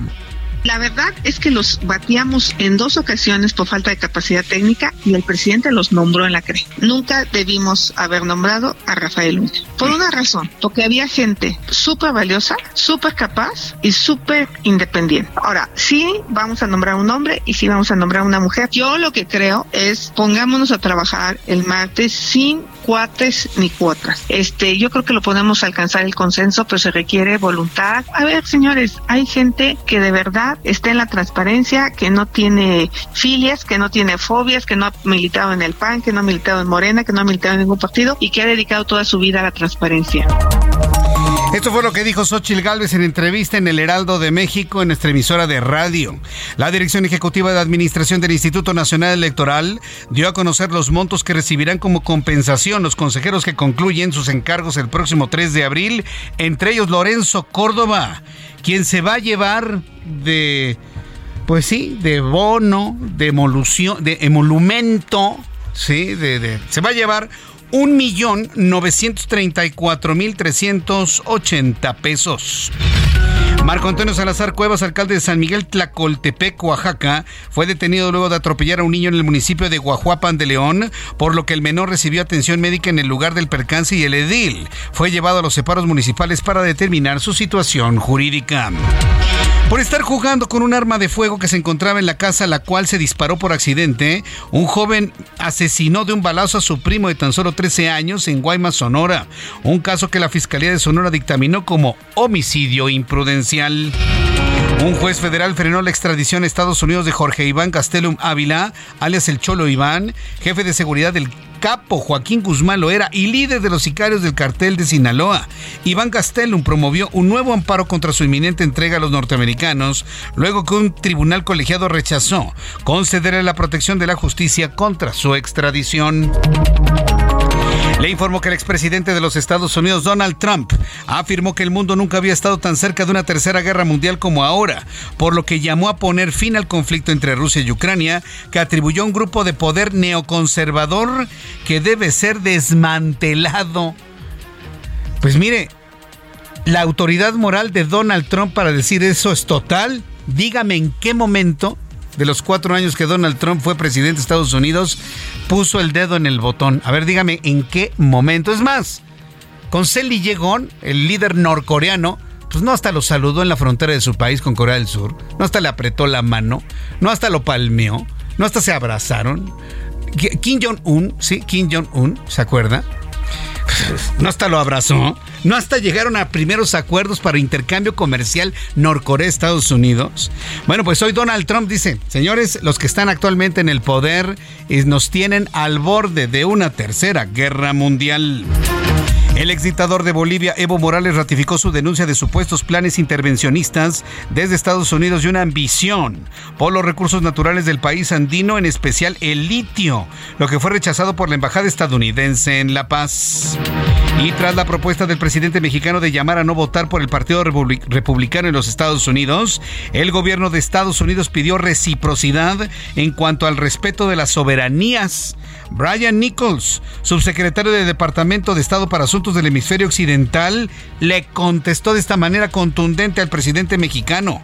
Rechazó cualquier tipo de injerencia electoral en ese país y aseveró, así como respetamos la soberanía de México, pedimos que el presidente López Obrador respete la soberanía de Estados Unidos. Vaya, qué forma de responderle. Y este jueves los asesores de la Administración de Alimentos y Medicamentos de los Estados Unidos respaldaron la aprobación del Paxlovid, el tratamiento antiviral oral que hace frente al COVID-19 de Pfizer para adultos con alto riesgo de progresión a enfermedad grave. El panel de expertos externos de la FDA votó 16 a 1 a favor de que los beneficios del fármaco superan su riesgo para algunos adultos con COVID-19 de leve a moderado. Son las noticias en resumen. Le invito para que siga con nosotros. Le saluda Jesús Martín Mendoza. Son las 7 con 13, las 19 horas con 13 minutos tiempo del centro de la República Mexicana. Vamos con nuestros compañeros reporteros urbanos, periodistas especializados en información de ciudad. Alan Rodríguez, qué gusto saludarte. ¿En dónde te ubicamos esta hora? Jesús Martín, amigos, muy buenas noches. Tenemos reporte de realidad desde Avenida Chapultepec, la cual presenta ligeros asentamientos entre Bucareli hasta la zona de Lieja. En el sentido contrario, para quienes dejan atrás el circuito interior, encontrarán carga desde Lieja hasta la glorieta de insurgentes y a partir de este punto avance lento hasta la zona de Avenida Cuauhtémoc. Por otra parte, tenemos carga en ambos sentidos de la vialidad en Avenida Álvaro Obregón, desde Cuauhtémoc hasta la Avenida de los Insurgentes. Y por último, asentamientos por el cambio de luces del semáforo en Avenida Nuevo León, desde Viaducto hasta la zona de Avenida Durango. Es el reporte que tenemos. Muchas gracias por la información, Alan. Continuamos al pendiente. Buenas noches. Hasta luego, muy buenas noches. Vamos con mi compañero Mario Miranda, quien nos tiene más información. Adelante, Mario. ¿Qué tal, Jesús Martín? Muy buenas noches. Tenemos información vial al momento. Informarles a nuestros amigos automovilistas que en estos momentos se encontrarán tránsito a vuelta de rueda en el anillo periférico del eje 8 sur Ermita Iztapalapa a la glorieta de Vaqueritos. Pasando a este punto, la vialidad mejora en dirección a la glorieta de San Jerónimo.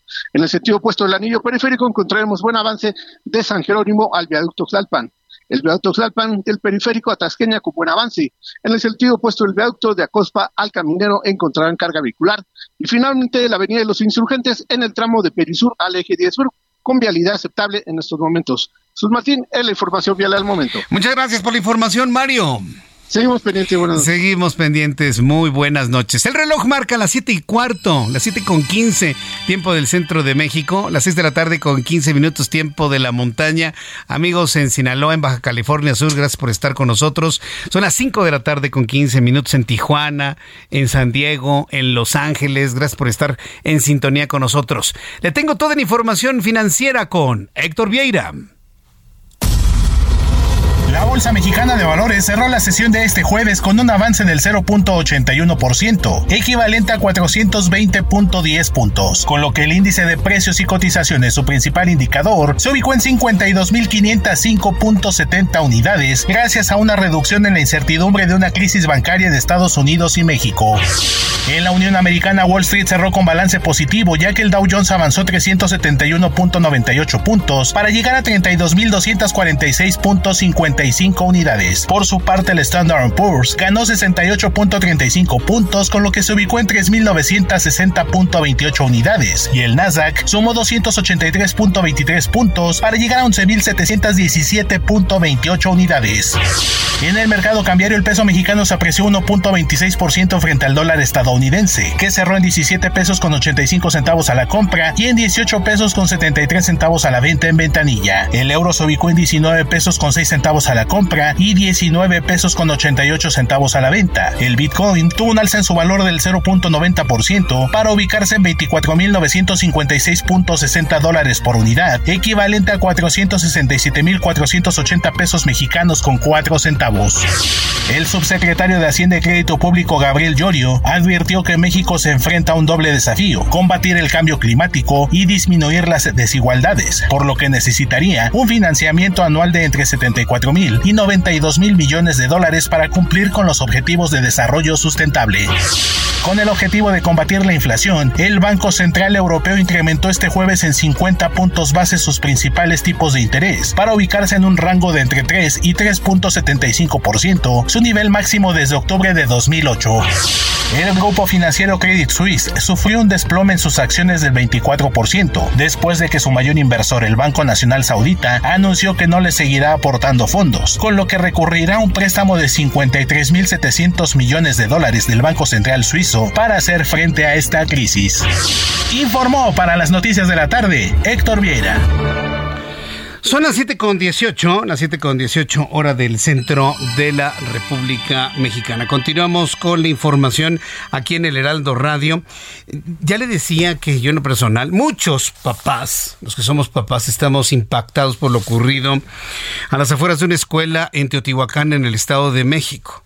No nos asombra el bullying. Sabemos que es un problema vigente y hemos hecho todos los esfuerzos informativos para tratar de colaborar en el combate de este fenómeno. Pero cuando ya el bullying, las peleas, las riñas escolares se convierten en riñas callejeras que provocan la muerte, estamos ante otro nivel de cosas, ¿no? Tras una pelea con una compañera de escuela, se informó que murió Norma Lisbeth Ramos Pérez, un estudiante de 14 años que cursaba el tercer grado de la secundaria anexa a la normal Teotihuacán en el Estado de México. La menor murió por un traumatismo craneoencefálico tras una pelea que sostuvo con otra menor que señalan le hacía bullying constante a Norma. José Ríos es nuestro corresponsal en el Estado de México y nos informa. Adelante, José. Jesús Martín, buenas tardes. Te saludo con gusto a ti y a quienes nos escuchan esta tarde por el Heraldo Radio. Bueno, te informo que familiares y amigos marcharon este jueves para exigir justicia a favor de la joven Norma de 14 años de edad, estudiante de tercer grado en una secundaria de Teotihuacán y quien falleció luego de los golpes que recibió por parte de una compañera de clase que presuntamente le hacía bullying.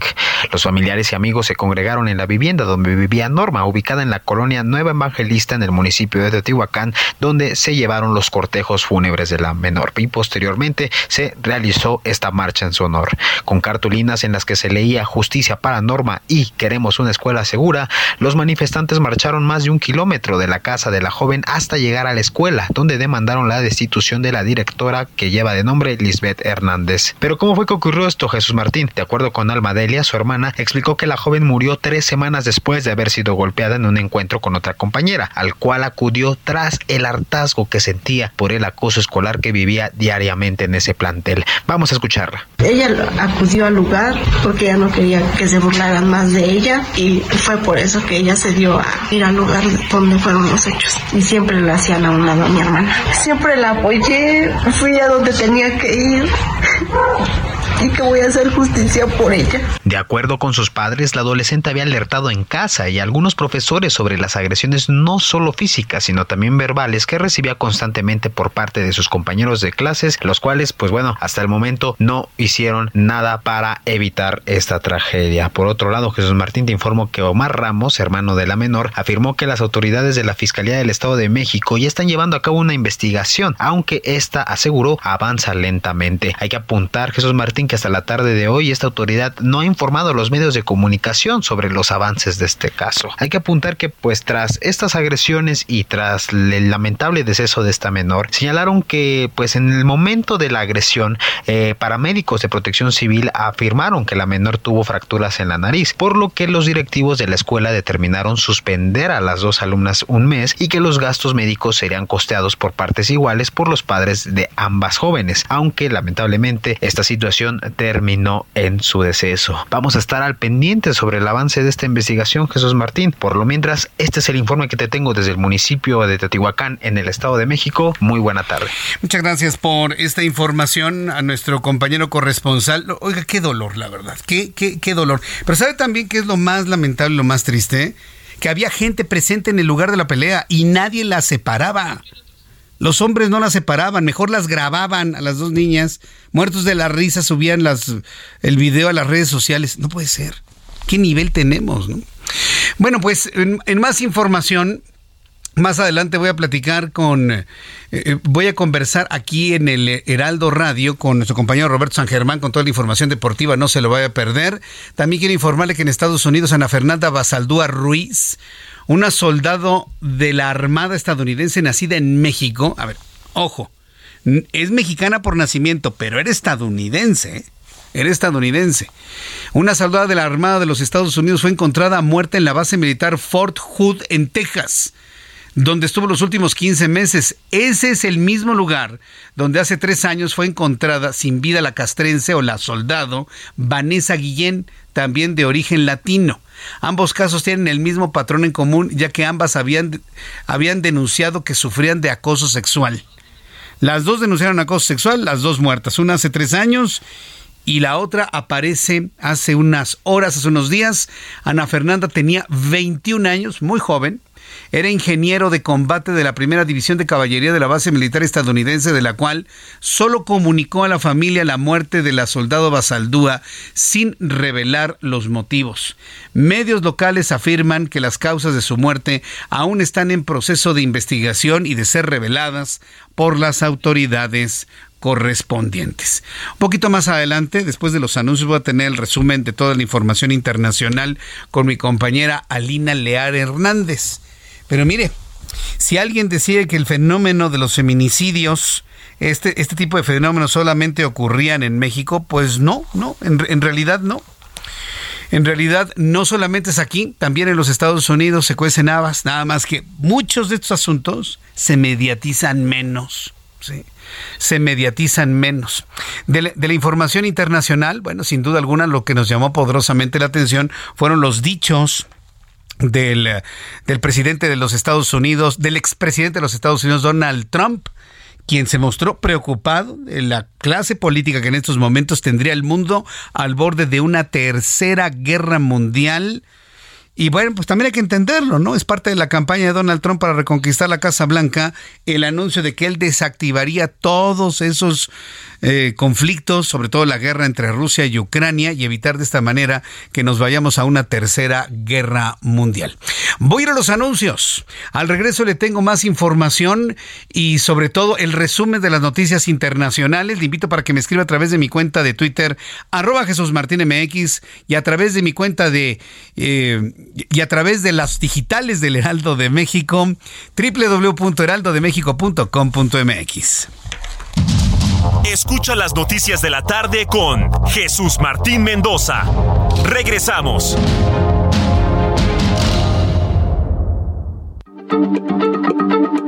Heraldo Radio, la H se lee, se comparte, se ve y ahora también se escucha.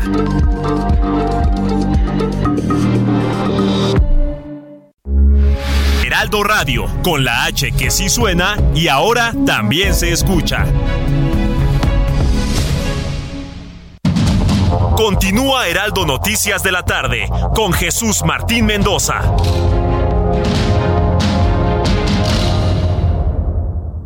Promedio de 30.3% sin IVA, vigencia del primero al 31 de marzo. Que el esfuerzo sea tu guía para seguir avanzando con RAM 4000, el camión que carga con más pasajeros al ser el único doble cabina. RAM 4000, capaz de llevar a una cuadrilla de trabajadores. Estrénalo con tasa desde 9.75%. Rama, todo con todo. Y el día de hoy les tengo una información muy importante. De acuerdo a estudios científicos, está comprobado que las enfermedades surgen por falta de nutrientes y también por la pérdida y oxidación de las células de nuestro cuerpo. Para recuperar nuestra salud es muy necesario regenerar nuestras células dañadas. Y bueno, pues hoy les tenemos excelentes noticias porque está con nosotros Arisbet Chávez, representante de Productos Politécnico. Platícanos al respecto, mi querida Aris, adelante. Qué gusto saludarte. Mira, este tratamiento es uno de los más exclusivos que tenemos en nuestro país. Está elaborado a base de células madre y fíjate que funciona como un regenerador celular. Fue investigado y aprobado por científicos reconocidos a nivel mundial. Este tratamiento ayuda a regenerar el funcionamiento de nuestros órganos y los resultados son recuperar la salud, tener huesos más fuertes, más saludables y sobre todo lucir una piel joven y radiante. Las células madre se utilizan actualmente para tratar más de 80 enfermedades como son diabetes, lupus, cáncer, tumores, Parkinson, Alzheimer, artritis reumatoide, ansiedad, depresión, estrés, entre muchas más. Las células madre ayudan a mejorar tu sistema circulatorio, frenan la propagación de células cancerígenas, van a mejorar tu función renal y hepática y el funcionamiento del sistema nervioso central. Este tratamiento, cada cápsula es riquísima en antioxidantes y va a dotar de una gran cantidad de nutrientes a nuestro cuerpo. ¿Y a dónde llamamos para pedir este tratamiento?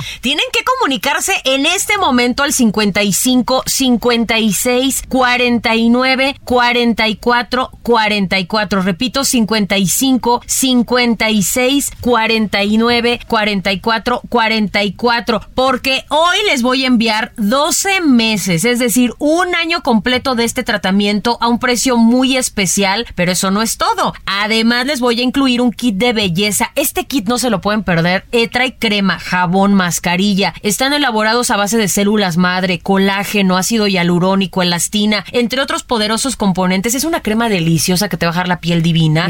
Además, el jabón es un exfoliante delicioso que elimina toxinas, células muertas y la mascarilla crea un efecto lifting espectacular. Pero hoy te voy a incluir un regalo muy especial. A ver. Un aparato como de spa. Es un facial de radiofrecuencia que te ayuda a generar colágeno y elastina en la piel para que tengas una piel espectacular y luzca con más luz, menos arrugas. Además te voy a incluir un reloj inteligente con pantalla touch para que revises mensajes, redes sociales, llamadas. Además, una bocina Bluetooth para que te la lleves a donde quieras, pongas tu musiquita. Y si marcas ahorita, te voy a enviar otro paquete igual, o sea, dos por uno el día de hoy. El número a marcar 55 56 49 44 44 55 56 49 44 44. Perfecto, Arisa llamar, gracias. Gracias a ustedes. Regresamos, amigos. El reloj marca las 19 horas con 34 minutos, hora del centro de la República Mexicana. Continuamos con la información aquí en el Heraldo Radio. Fíjense que vamos a hablar en este momento de derecho laboral y algunas condiciones de trabajo el trabajo que usted tiene, el que tengo yo, el que tenemos todos, que me parece que es muy importante siempre hacer un espacio en un programa de noticias como este para poderlo revisar. Hoy nos acompaña aquí en el estudio súbale el volumen a su radio, en su casa, en el transporte público, donde usted me escuche. Está aquí con nosotros don Humberto Cavazos. Él es abogado experto en derecho laboral. Bienvenido, abogado. ¿Cómo está? Muchas gracias, Jesús, por tu invitación. Estamos muy bien. Y este tema yo creo que es de gran importancia porque afecta a, pues, a todos los trabajadores de México, a toda la organización trabajadora, a todos los sindicatos, a todo el régimen laboral establecido. Hemos vivido tiempos de cambios políticos y en los cambios políticos, cambios sociales y cambios de muchas condiciones. Pero, por ejemplo, si yo le preguntara cómo andamos en materia de contratos colectivos, ¿se mantienen como hasta antes de 2018? ¿Qué cambios han tenido? ¿Qué ventajas tienen los trabajadores? ¿Qué apoyos tienen los patrones? ¿Qué nos platica sobre Bueno, ello, abogado? en la cuestión de contratación colectiva, en el año 2019 hay una reforma sustancial en la. Ley Federal del Trabajo que es apoyada principalmente por Estados Unidos, Canadá, y se deriva del Tratado Comercial México-Estados Unidos-Canadá. ¿Qué determina esta reforma? Que todos los contratos colectivos deben de ser legitimados y hay fecha límite, primero de mayo. Aquel contrato que no se legitime al primero de mayo desaparece. Desaparece En automático. en automático el vínculo jurídico entre el sindicato y la empresa. Subsisten las condiciones de trabajo en la fuente de trabajo, pero la vinculación jurídica, contrato colectivo y empresa desaparece. ¿Qué pasa? ¿Cómo se hace la legitimación? Pues tienen que votar el 50% más uno de los trabajadores afiliados al entre comillas, disque afiliados al sindicato o que son este afectos al contrato colectivo y si el 50% más uno no vota estar afiliado al sindicato y reconocer el contenido del contrato colectivo de trabajo, el contrato desaparece. ¿Cuántos contratos colectivos hay en México? Se decía que 800 mil. La Secretaría del Trabajo dice no, son 180 mil. ¿Cuántos se han legitimado al día de hoy? 10 ah, mil. 10 mil. De todo ese universo nada Vamos a decir, vamos a cantar números fáciles y alegres. 25 mil. Faltan 145 mil, 160 mil. O sea, ya no es posible que se legitimen ni el 50% de los contratos. Van a desaparecer. ¿Qué va a pasar? Pues los sindicatos, las organizaciones sindicales mexicanas y extranjeras, pues van a buscar la celebración de nuevos contratos colectivos, van a buscar manejar a la gente en las empresas para que se afilien a su sindicato y demanden por la vía de huelga o por la vía legal un contrato colectivo de trabajo con pues, condiciones de trabajo más altas. ¿Por qué? Porque te van a decir, afíliate a mi sindicato, vamos a demandar un contrato y te voy a dar más. Porque si no te ofrezco más, pues no te vas a afiliar al sindicato, porque te va a costar. Pero a ver, todos los, eh, eh, los sindicatos que van a negociar un contrato colectivo de trabajo tienen el mismo modus de algunos muy famosos de, para empezar a negociar, te emplazo a huelga. Es como poner la pistola en la ya no se puede, o ya no se ya puede. No se puede, ya no se Emplazando a huelga empezamos a negociar. Antes se podía emplazar a huelga por firma de contrato y si no firmabas te estallaban la huelga. Eran emplazamientos, pues vamos a decir, chantaje. Pues Buscaban una lana. Entonces, ¿qué hicieron los patrones? Firmaron contratos de protección para evitar ese chantaje económico. Entonces, teniendo un sindicato, un contrato de protección, no te lo podían hacer. Ahora ya ese contrato de protección, pues deja de ser de protección porque los trabajadores tienen que legitimar al sindicato y al contrato colectivo. Si no lo hacen, desaparece. ¿Qué es lo que va a pasar una vez que desaparezcan? Pues los sindicatos van a poder emplazar a huelga por firma de contrato pero tienen que garantizarle a la autoridad que tienen representatividad. Entonces el sindicato que emplace por firma de contrato tiene que acreditarle a la autoridad que representa el 30% de los trabajadores, con las afiliaciones de cada uno de ellos. Una vez acreditado eso, tiene que demandar la firma y si estalla la huelga o firman el contrato, el 50% más uno de los trabajadores tiene aprobar ese contrato colectivo de trabajo. O sea, los contratos de protección desaparecen, ya no son necesarios porque ya no va a haber chantaje económico. Pero es un tema que va a causar efervescencia a partir del 2 de mayo. O sea, tendremos que estar muy puntuales, muy acertados en lo que vamos a hacer, porque vienen tormentas en materia laboral en temas de carácter colectivo. Después del 1 de mayo. Este Después del primero de este primero de mayo. Porque quien controle a la masa trabajadora de este país, pues tiene control político también. Ah, pero hay que reconocer también que ha habido guerras, guerras, ha habido reglas tan claras que no han estallado tantos, tantas huelgas como No ha habido huelgas. Eh, no ha habido huelgas. Desde, vamos a decir, desde Fox en este país no hay huelgas, porque los trabajadores quieren su chamba. No hay trabajador bueno que quiera estallar una huelga. Y no hay patrón bueno que no pague buenas prestaciones.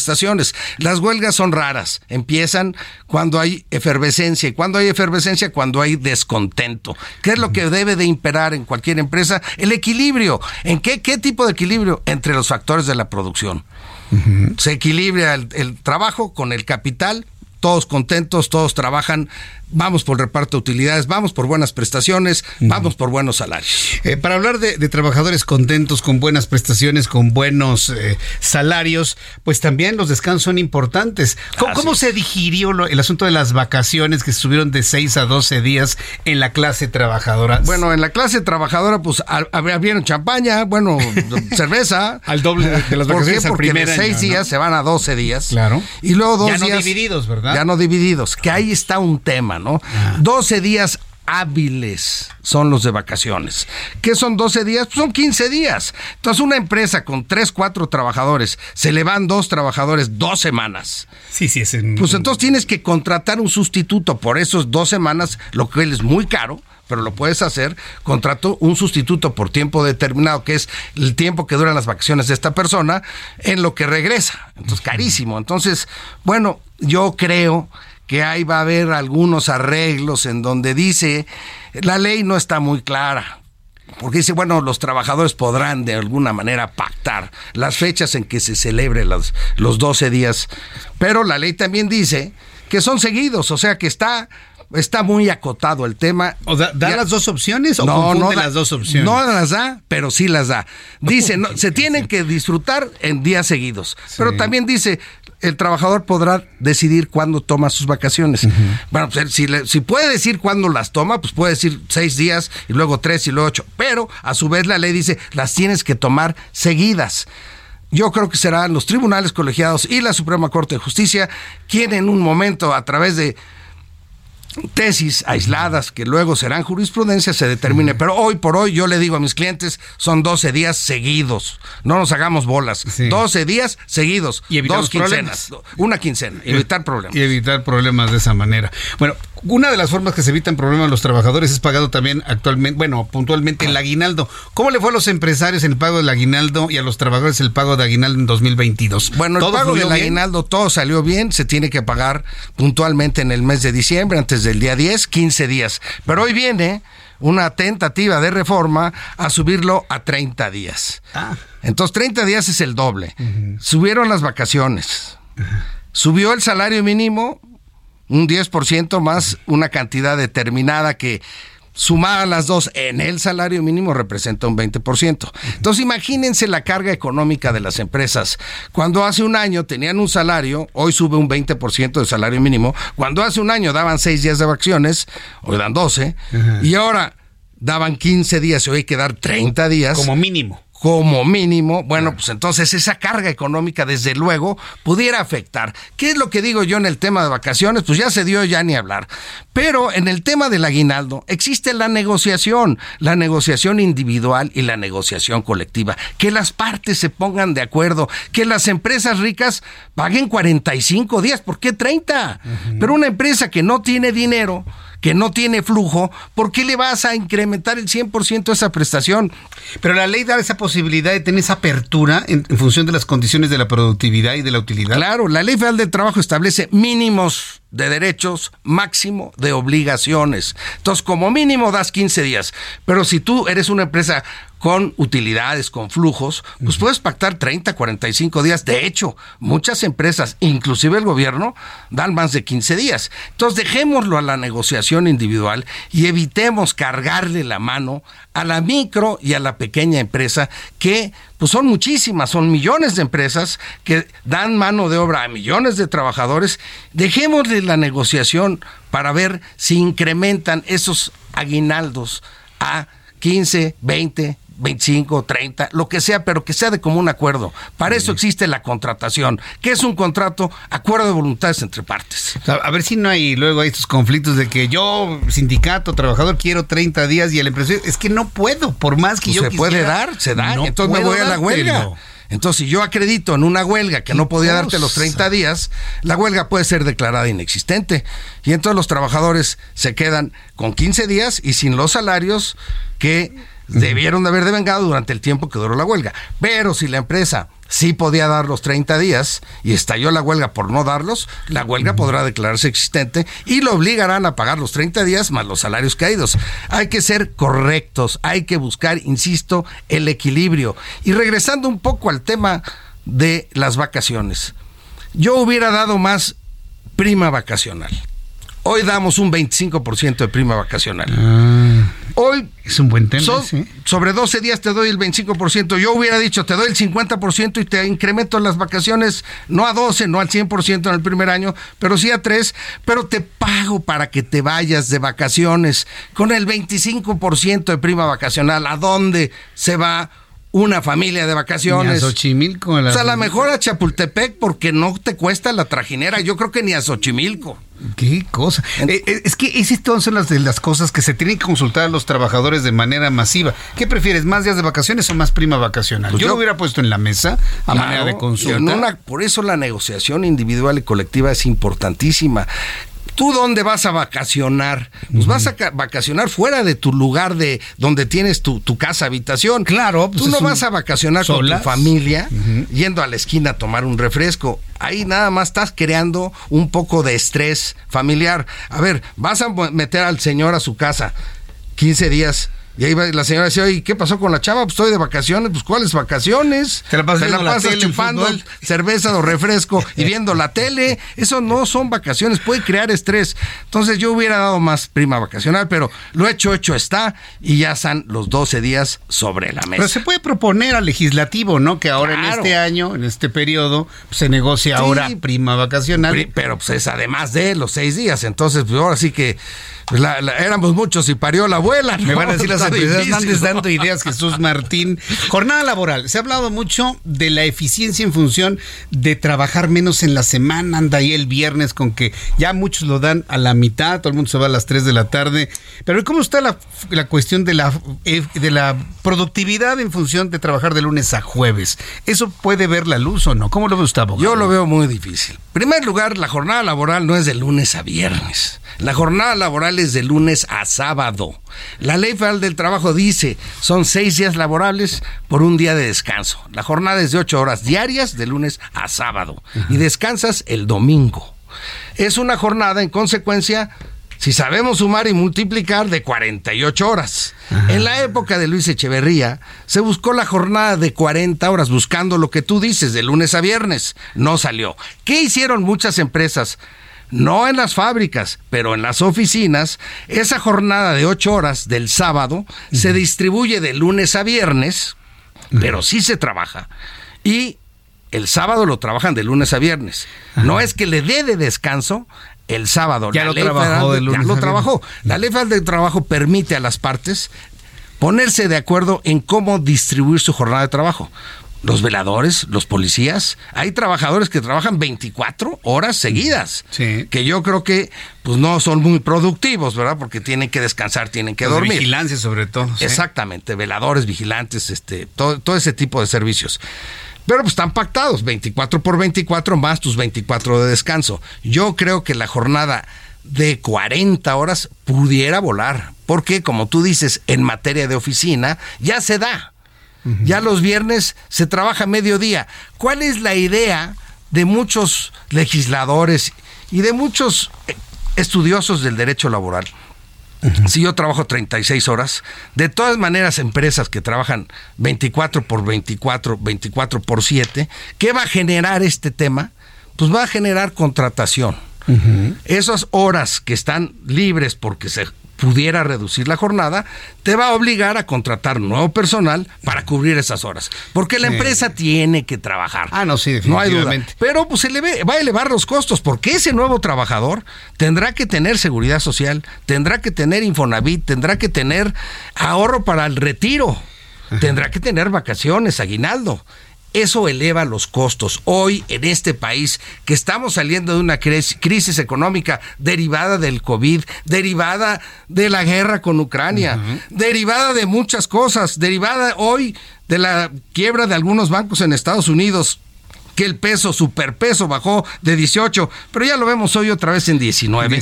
No le carguemos la mano tan pesada a las empresas. Busquemos el equilibrio, que sea negociación, que las partes se pongan de acuerdo. ¿Por qué papá gobierno va a decidir cuáles son las condiciones de trabajo? La ley establece, como yo dije en un principio, mínimos de derechos.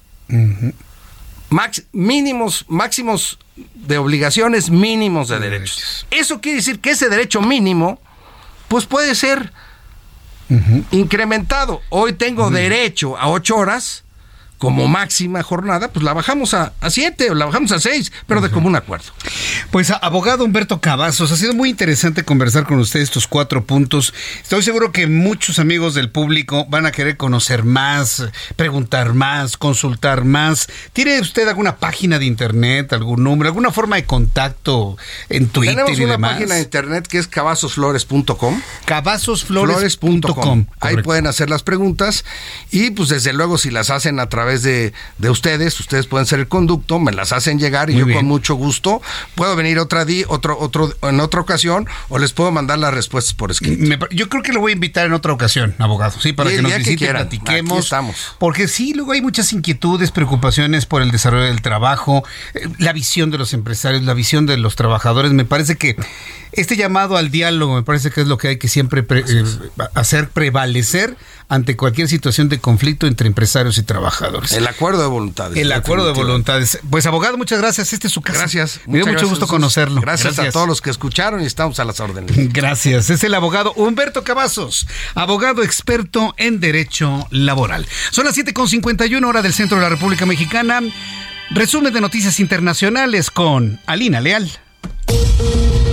Presidente israelí Isaac Herzog anunció una propuesta de reforma judicial alternativa a la impulsada por el gobierno de Benjamín Netanyahu, que busca aumentar el control del Ejecutivo sobre la justicia y es vista por la oposición y amplios sectores de la sociedad como un ataque a la democracia. El gobierno de Ucrania registró una actividad atípica de Rusia en el Mar Negro, lo que coincide con los esfuerzos para recuperar los restos del dron estadounidense contra el que chocó un caza ruso, según las imágenes del incidente publicados este jueves por el mando europeo de las Fuerzas Armadas de Estados Unidos. Medios locales informaron que el gobierno francés optó por aprobar la polémica reforma de las pensiones por el mecanismo que permite evitar una votación en la Asamblea Nacional ante la falta de una mayoría suficiente. En un informe difundido este jueves, la ONU señaló que México continúa siendo un país de tránsito para la droga hacia Estados Unidos y Canadá y que sus organizaciones criminales siguen siendo muy poderosas, pero también se percibe una fragmentación del panorama criminal. Un informe de la Fundación Conservadora estadounidense Heritage aseguró que el presidente ruso Vladimir Putin está fuera de control y podría ordenar el uso de armas nucleares. El informe plantea cuatro escenarios en los que el Kremlin de Moscú podría recurrir en cualquier instante a la guerra nuclear e incluso química. Ante esto, proponen varias formas en las que Occidente debe actuar para evitarlo o tendrían el control total del conflicto bélico.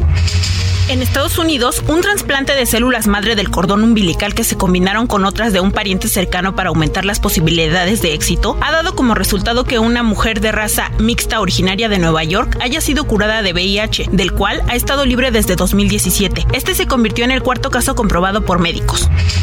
Funcionarios del Pentágono señalaron en un documento que extraterrestres podrían estar visitando nuestro sistema solar y lanzando sondas más pequeñas como las misiones que lleva a cabo la NASA cuando estudia otros planetas. El documento plantea además la posibilidad de que exista una nave espacial nodriza proveniente de una galaxia lejana, la cual llevaría varias décadas estacionada en un punto fijo del sistema solar. Gracias, Alina. Gracias, Ali, por la información internacional. Son las 7.53 horas del centro de la República Mexicana. Oye, ¿qué le pareció la plática con don Humberto Cavazos, abogado? Mire, para usted que trabaja en una empresa o usted que es empresario que me escucha todas las tardes aquí en el Heraldo Radio, pues vamos a hacer ahí algunos espacios donde podamos platicar sobre estos asuntos porque es luego a veces es muy diferente la visión de un empresario hacia sus empleados o de los empleados hacia los empresarios. Y se trata como lo dijo este nuestro invitado del día de hoy llegar a acuerdos llegar a negociaciones para poder resolver los problemas siempre lo antes, lo antes posible. Bien, eh, cuando faltan, bueno, ya casi nos despedimos, ya casi nos despedimos. Quiero agradecer infinitamente sus comentarios a través de, nuestras redes sociales, a través de Twitter. Eh, le recuerdo, hay varias personas que me estuvieron preguntando que qué pasaba con Spotify. Mire, ya lo revisé. Spotify tarda un poquito en cargarse, es decir, termina nuestro programa ahorita en unos segundos, tarda un poco en cargarse y hacia alrededor de las ocho y media de la noche ya lo debe tener disponible para volver a escuchar nuestro programa de noticias. Y bueno, pues eh, informarle que hace unos instantes el presidente de la República, Andrés Manuel López Obrador, ha inaugurado la octagésima sexta edición de la convención bancaria que hoy se realiza en la ciudad de Mérida, en Yucatán. Gracias por su atención. Los espero mañana en punto de las 2 de la tarde. Heraldo Televisión, canal 8.1 en el 161 de Sky HD. Heraldo Radio en toda la República Mexicana, en todas las emisoras del Heraldo, también en los Estados Unidos. Yo soy Jesús Martín Mendoza y a nombre de este gran equipo de profesionales de la información, le deseo que tenga usted una muy buena noche y de verdad lo espero el día de mañana. Gracias. Hasta mañana. Esto fue Heraldo Noticias de la tarde con Jesús Martín Mendoza.